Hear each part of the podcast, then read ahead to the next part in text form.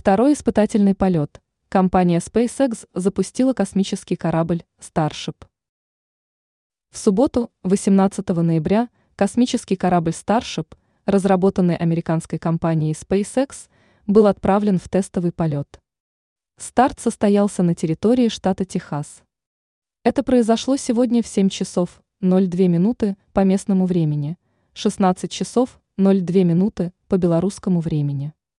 Данный испытательный полет стал для космического корабля уже вторым. Ход испытательного полета и ожидания SpaceX.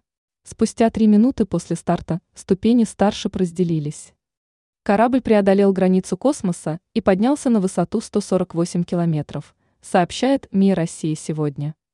Согласно планам SpaceX, если не случится непредвиденных обстоятельств, Starship совершит вращение вокруг нашей планеты. Заключительным этапом станет падение корабля в Тихий океан. Что такое Starship?